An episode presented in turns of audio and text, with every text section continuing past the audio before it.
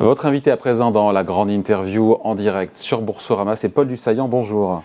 Bonjour. Directeur général délégué d'Essilor Luxotica, numéro 1 mondial de l'optique poids lourd du CAC 40, faut-il le rappeler, 80 milliards d'euros de capitalisation, success story à la fois entrepreneuriale, euh, boursière aussi, même si évidemment ça n'a pas été de tout repos, notamment dans les dernières années. Sixième société euh, mondiale classée par fortune, avec une seule boîte française dans le top 10. Vous êtes devenu un empire, et comment êtes-vous devenu un empire? Alors écoutez, on est, non, on n'est pas du tout devenu un Pas du côté obscur, hein, mais non, mais quand on voit les chiffres, 100 millions de montures, 600 millions de verres, 50 usines, 18 000 magasins, enfin voilà. Non, on a la chance d'être une entreprise, d'une très belle entreprise, avec des racines profondes, profondes en France, profondes en Italie, dont l'objet est très clair, c'est cette paire de lunettes euh, qui rend deux bénéfices majeurs, un bénéfice de bonne vision, un bénéfice de, de, de, de de bien-être, puisque c'est tout le côté fashion qui est à travers la mm. monture. Et on a eu la chance d'avoir l'opportunité de créer ce, ce, leader européen mondial euh, au cœur de ce marché. Euh, en rapprochant deux sociétés emblématiques, l'une qui ont des histoires très différentes. Hein. Voilà, mais c'est ça qui est génial. C'est pour ça qu'on a d'ailleurs toujours parlé de combinaison. Mm. Combinaison d'un savoir-faire, celui des Silor, 170 ans d'histoire. Mutualiste. Euh, dans les coopératif, coopératif, coopératif, de lunetier de 1849, qui ensuite s'est développé remarquablement à partir des années 70 autour d'adresser de, la presbytie avec les verres Varilux. Euh, donc une entreprise magnifique, hein, française, avec un très profond savoir-faire sur les verres. Voilà, sur cette paire de verres. Et qui a rayonné mondialement avec ses technologies très innovantes. Et puis à côté de ça, cette société magnifique italienne, Luxotica, créée par un homme créé par un homme, euh, Monsieur Del Vecchio, Leonardo Del Vecchio. Monsieur Leonardo Del Vecchio, fantastique entrepreneur italien qui a créé en 61 cette entreprise.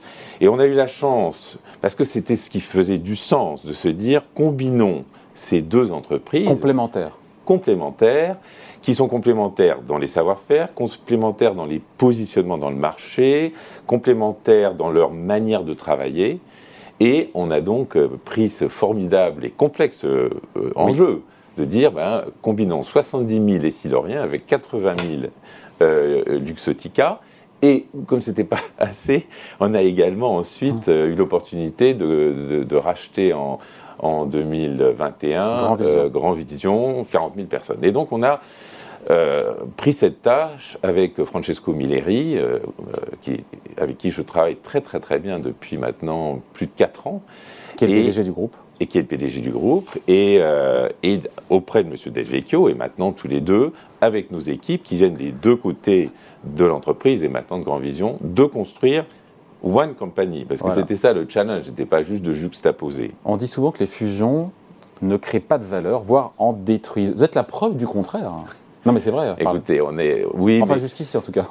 non, non, jusqu'ici, et on a clairement l'intention de, continuer. Mais pourquoi ça crée de la valeur? Parce que je pense que c'est. D'abord, on est dans un très bon marché. On a un marché où il y a un vrai besoin. La démographie, le nombre de myopes, le nombre de presbytes. Sur les 8 milliards d'habitants, il faut vous dire, il y a 6 milliards d'eux, déjà, qui ne protègent pas leurs yeux du soleil. Ensuite, vous avez 2 milliards 4 de presbytes vous avez plus de 2,6 milliards de myopes. Et, d'ici 2050, la myopie va toucher 5 une personne sur deux dans le monde. 5 milliards d'individus. Donc, fléau du siècle et aubaine pour vous. Voilà. Ben, aubaine, non. C'est que ça donne une raison, un objectif aux 200 000 collaborateurs de l'entreprise, près de 200 000 collaborateurs, et surtout à tout tout l'écosystème, tout le, tout le, toute cette industrie avec laquelle nous travaillons. Parce que l'idée très importante, si j'en laisse une avec vous aujourd'hui, c'est que euh, finalement, Essayeur Luxotica a la chance d'être au cœur de ce marché. Ce marché, c'est un peu plus de 100 milliards d'euros. Et ce marché est sous-adressé. Sous-adressé parce que les gens ne sont pas bien équipés, sont sous-équipés ou ne sont pas équipés. Et donc, euh, avec toute l'industrie, finalement, notre objectif, c'est de faire croître l'industrie et ensuite de croître dans cette industrie. Et évidemment, là où le positionnement des Silor, et c'est peut-être ça qui est intéressant, euh, est, fort, c'est que nous sommes le seul acteur totalement intégré de cette industrie. C'est ça. Alors ça, ça veut dire quoi? Être positionné sur toute la chaîne de valeur, c'est ça? Voilà. Ça Les verres, les montures, les magasins. Alors ça veut dire ça, mais ça veut dire, ça veut dire pas que ça. Ça veut dire déjà d'avoir l'ensemble des catégories catégories de produits. Les, euh, les montures solaires, les montures optiques, les verres ophtalmiques, euh, les instruments qui permettent de faire les examens de la vue dans les magasins, et ainsi de suite. Donc déjà, vous avez les produits. Ceci avec les marques, donc les grandes marques de cette industrie. Mm. Varilux, Mereban, Mm. Oakley, Transition. Donc des marques absolument emblématiques. On a 150 marques. Donc vous avez déjà cette offre complète qu'on met à disposition du marché.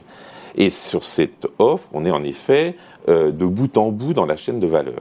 Mais on est également dans une position assez in- étonnante, c'est que nous sommes omnicanal. C'est-à-dire que nous sommes à la fois présents dans le marché auprès des plus de 300 000 points de vente dans le monde. Nous sommes également présents avec nos propres magasins, 18 000 magasins que nous avons à travers le monde, et avec nos propres plateformes, Internet, bannières ouais. Internet, on en a un peu plus de 70. Donc vous avez cet acteur intégré qui Qui a est... quelle part de marché d'ailleurs, soit en passant? C'est pas le sujet. Qui est... Au niveau on mondial. fait 21 milliards et demi de d'euros Sur 100 milliards. sur 100 milliards en 2021. 21%. Donc, ce n'est pas vraiment le sujet, c'est pas un sujet de part de marché, c'est un sujet d'écosystème et de contribuer avec l'ensemble des acteurs qui sont nos clients, nos fournisseurs euh, et à qui nous offrons toutes sortes de produits ou de, de, de, de- de savoir-faire. Et bien finalement, avec l'ensemble de cet écosystème, de faire, de développer et d'adresser le besoin de ces consommateurs dont j'ai dit qu'il était euh, totalement sous-adressé. plus gros marché, c'est le marché américain. 40% de votre chiffre d'affaires. Euh, le marché américain, c'est le plus gros dans l'absolu et, et pour vous aussi, enfin le continent nord-américain. Euh, on parle de freinage au-delà des États-Unis. Euh, ça se passe comment, vous qui êtes présent en Europe, plus de 30%, peut-être un peu moins euh, en Asie? Comment vous appréciez ou pas ce freinage dont tout le monde parle, ce ralentissement? Parce que je voyais les résultats, vente du troisième trimestre ont progressé de 8,2%. Donc pour vous, pour l'instant, vous ne le ressentez pas vraiment? Écoutez, on vient de traverser trois années super compliquées, 2020, 21, 22, euh, qui ont finalement, il faut vous imaginer qu'on a été, on était en plein dans la combinaison Essilor, Luxottica, Grand Vision, maintenant.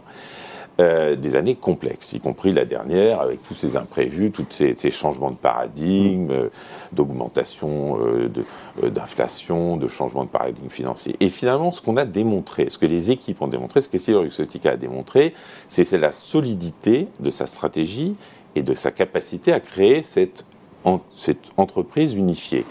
On a délivré en effet des, des chiffres à fin septembre euh, de, de très bonne qualité. Ça freine ou pas? Pardon, ma question, j'y reviens. Ça freine ou pas? L'activité au travers de différentes zones, Europe, États-Unis? Ça freine pas dans la mesure où, en fait, le footprint du groupe, en 2021, l'Amérique tirait très fort, l'Europe était un peu moins forte. Le- la Chine allait très, plutôt bien, elle rebondissait derrière le Covid. Si vous regardez 22 jusqu'à fin septembre, les États-Unis ont été un peu moins forte croissance, l'Europe a très bien rattrapé, euh, la Chine euh, a eu un- une année plus compliquée, les au- les- l'Amérique du Sud a été très fort. Donc en fait, la force du groupe, c'est d'être présent sur l'ensemble des 150 pays de la planète avec des équipes et dans une position à la fois en direct avec les consommateurs et euh, en wholesaler, ou on appelle ça solution pour les professionnels, avec euh, les actes. Mais en tendance, encore une fois, on peut tenir euh, ou Bah, est-ce qu'il faut on va voir. On va voir, on va voir, on va voir. On, publiera nos résultats le, en- le 23 février. Euh, en tout cas, Sur la Chine, vous êtes assez exposé à la Chine. Je disais qu'un broker disait euh, euh, que votre faible exposition à la Chine, alors que le pays va rouvrir, est alors une... ça c'est génial, si vous voulez. C'est quand, ça les arrange. Chine- C'est quand ça les arrange. Ouais, c'est ça C'est-à-dire qu'il y a deux ans, finalement, c'était bien de pas, ou l'année dernière, Oui. c'était bien de pas être trop exposé en Bah, Chine. hein. Maintenant, voilà. Ce que je dis, c'est la force du groupe, c'est d'être dans l'ensemble des marchés. Mais il y a une volonté d'être plus Bien présent en. Chine. Il y a une volonté d'être plus en Chine, en Inde, plus au partout. Brésil. Ben, non, dans les pays émergents. Ouais. On a, vous l'avez dit avec justesse, on a une magnifique présence dans le marché américain. On a une très belle présence dans le marché Europe. européen et avec l'intégration de Grand Vision, c'est maintenant créer cette position omnicanale avec l'ensemble des Mais pour passer de 21 milliards à 27, 28 milliards de chiffre d'affaires en 2026, ça passera par plus... Ça passera par de l'organique, des acquisitions, Mhm. bien entendu de continuer à performer dans nos grands marchés historiques, et à côté de ça, d'accélérer dans les marchés émergents, où en effet, on a une vraie position d'opportunité. Euh, l'inflation, on en a beaucoup parlé. Quel impact pour vous, l'inflation? Euh, Ben, C'est un sujet ou pas? Combien ça vous coûte au global hein? Ça nous Inflation coûte- des intrants, matières premières, coûts de production, faut- salaire. hein? On, est, on a une, une inflation euh, dans nos coûts. Euh, on a d'ailleurs pris une position assez, assez claire, c'est qu'on a dit qu'on allait peu ou pas augmenter nos prix. Hmm. Puisque finalement, le consommateur, ce qui l'intéresse, lui, c'est d'améliorer son expérience, hmm. changer ses montures, changer ses verres. Donc vous prenez sur vos marges Il y a pas Non, non, on ne prend pas sur nos marges. Nos ah. marges sont robustes mais on a, euh, par le, finalement l'amélioration de l'expérience client, très souvent, vous ne portez pas de lunettes. J'ai des lentilles, j'ai des lentilles. Voilà, même si vous avez des lentilles, vous allez finir par porter des lunettes. En fait, ce qui se passe, c'est que très souvent, c'est on a un mécanisme qui s'appelle le trade-up. C'est-à-dire que quelqu'un porte des lunettes pendant 2-3 ans, il va remplacer ses lunettes et il va prendre euh, un produit un peu plus performant, un mm. coating un peu plus performant, une monture un peu différente. Donc il y a beaucoup de la dynamique de prix qui se fait par une la gamme de, en gamme. c'est une espèce de montée en gamme. Donc en fait, l'équation économique du groupe est assez robuste et c'est quand même quelque chose de très bien parce que même au point de vue philosophie, le fait de ne pas être à, mettre, à augmenter la pression sur les consommateurs en augmentant les prix, au point de vue même euh, attitude et, esprit, on n'a pas envie d'alimenter la spirale à augmentation des prix. Je suis tombé sur euh, un entretien de Francesco Milleri, euh, PDG italien du groupe, qui dit aux échos, c'était il y a quelques mois, et si leur Luxotica est un groupe français? Qu'est-ce qu'il faut comprendre? Ok, le siège social est, est, à Paris, l'actionnaire principal reste italien, le top management, il est autant français qu'italien. Pourquoi il dit ça, que c'est un groupe bah, français? D'abord parce que... Moi j'aurais dit franco-italien. Alors, tout à fait. Moi, la, la manière dont je le dis souvent, c'est un groupe européen, c'est un grand leader européen qui rayonne sur l'ensemble de la map monde à double racine franco-italienne. Hmm. Le siège est à Paris, la cotation est à Paris, euh, et nous avons des équipes euh, à Paris, euh, bien entendu, et en Italie. on a deux mandataires sociaux, Francesco et, Paul Dussaillant. Et voilà, et je pense que c'est très bien, j'adore que Francesco dise c'est un groupe français, parce que c'est la réalité, et, d'ailleurs on a un actionnaire français très important. Le premier actionnaire du groupe, c'est la holding familiale de la famille Del Vecchio, Delphine, qui est l'actionnaire de référence. Le deuxième actionnaire, c'est euh, l'actionnaire français euh, Caisse des dépôts BPI, qui est un actionnaire très important. Et puis aussi, il y a un, deuxième actionnaire tout aussi important, qui sont les salariés Exactement. du groupe. 70 000 des 200 000 salariés sont actionnaires. C'est une de vos fiertés à vous écouter hein ah, c'est une fierté, mais c'est bien au-delà d'une fierté. C'est-à-dire que c'est quelque chose de très très puissant dans l'entreprise. Ça crée un alignement d'intérêts entre les intérêts de Delphine, les intérêts des salariés, les intérêts des actionnaires financiers, institutionnels. C'est un modèle très unique euh, et, très vertueux. Hein. Je suis un très grand défenseur et promoteur de cette idée. Qu'est-ce que vous répondez à ceux qui disent encore que les Italiens ont pris les postes de commandement chez Essilor Luxotica Vous leur répondez quoi? Vous leur répondez qu'il y a une vraie parité au niveau du top management Je leur réponds que ce n'est pas du tout le sujet. Je leur réponds que GIA, euh, c'est un groupe qui est totalement international et que dans les fonctions corporate, il y a eu un certain nombre de fonctions clés qui sont euh, euh, dirigées par des Italiens, mais il y a également des fonctions clés qui sont dirigées par des non-Italiens. Donc il y a une parité. Parité. un équilibre il y a une grande diversité, diversité de profils. Au-delà des Français, des Italiens Bien entendu. Si vous voulez, le patron euh, de la Chine, c'est un Chinois. Hmm. Euh, le, patron du Brésil, c'est un Brésilien. Non, c'est pas forcément normal. Ça a été dans le temps parfois un Français ou euh, en Brésil un Italien ou un Français. Hmm. Donc, ce que je veux dire, c'est qu'il y a aujourd'hui en Inde, on a un formidable patron indien. Donc, on a une très grande diversité qu'on est, à laquelle on est très attaché. Et je pense que, si vous voulez, de toute façon, toute organisation se déforme dans le temps. Mm. Et, je crois qu'il ne faut pas perdre de vue. Une des raisons du succès d'avoir créé cette One Company, une de, cette compagnie unifiée, c'est que justement, on avait des talents internes et on a dû, Francesco et moi-même, avec toutes nos équipes, aller très vite pour constituer cette organisation unifiée. Parce que le pire, ça aurait été traîner avec un peu des silos encore, un peu de Luxotica, un peu de Grand Vision. Non, vous avez quelque chose qui, le succès de l'entreprise, c'est qu'on a emmené tout le monde sur un seul agenda. Donc toute la crise de gouvernance est largement derrière, c'est fini, c'est passé maintenant, voilà, de nouvelles... Absolument, la gouvernance du groupe est solide, on a un conseil d'administration extrêmement Ça a été mouvementé, enfin, quand on lit la presse en tout cas, euh, qui relate les années 2019-2020, on se dit que ça n'a pas été simple. Non mais c'est une opération complexe. Vous prenez deux sociétés emblématiques, et vous dites on va en faire une seule entreprise. C'est quand même quelque chose de complexe. Euh, les équipes ont toujours très très bien travaillé. Francesco Milleri et moi, on a depuis le premier jour où on s'est rencontrés en mars 2017, je m'en rappelle très très bien, extrêmement bien travaillé. Et l'important, c'est là où on est aujourd'hui. Aujourd'hui, euh, comme vous l'avez remarqué, voilà, on est une société qui crée de la valeur pour ses clients, pour ses actionnaires, pour ses euh, employés, et qui a démontré sa capacité à traverser des années vachement costauds. Hein. Euh, Paul Dussaillant, on l'a dit, Silver Luxotica a perdu l'an dernier son emblématique patron Leonardo Del Vecchio, 87 ans, deuxième fortune italienne. Aucun impact sur la marche, la bonne marche du groupe? Ben, c'est vraiment quelque chose d'assez extraordinaire parce que cet, homme, pour qui j'ai eu un immense respect, pour qui, avec qui j'ai été très heureux de travailler cinq ans, nous a quittés euh, très tristement euh, euh, en juin de l'année dernière.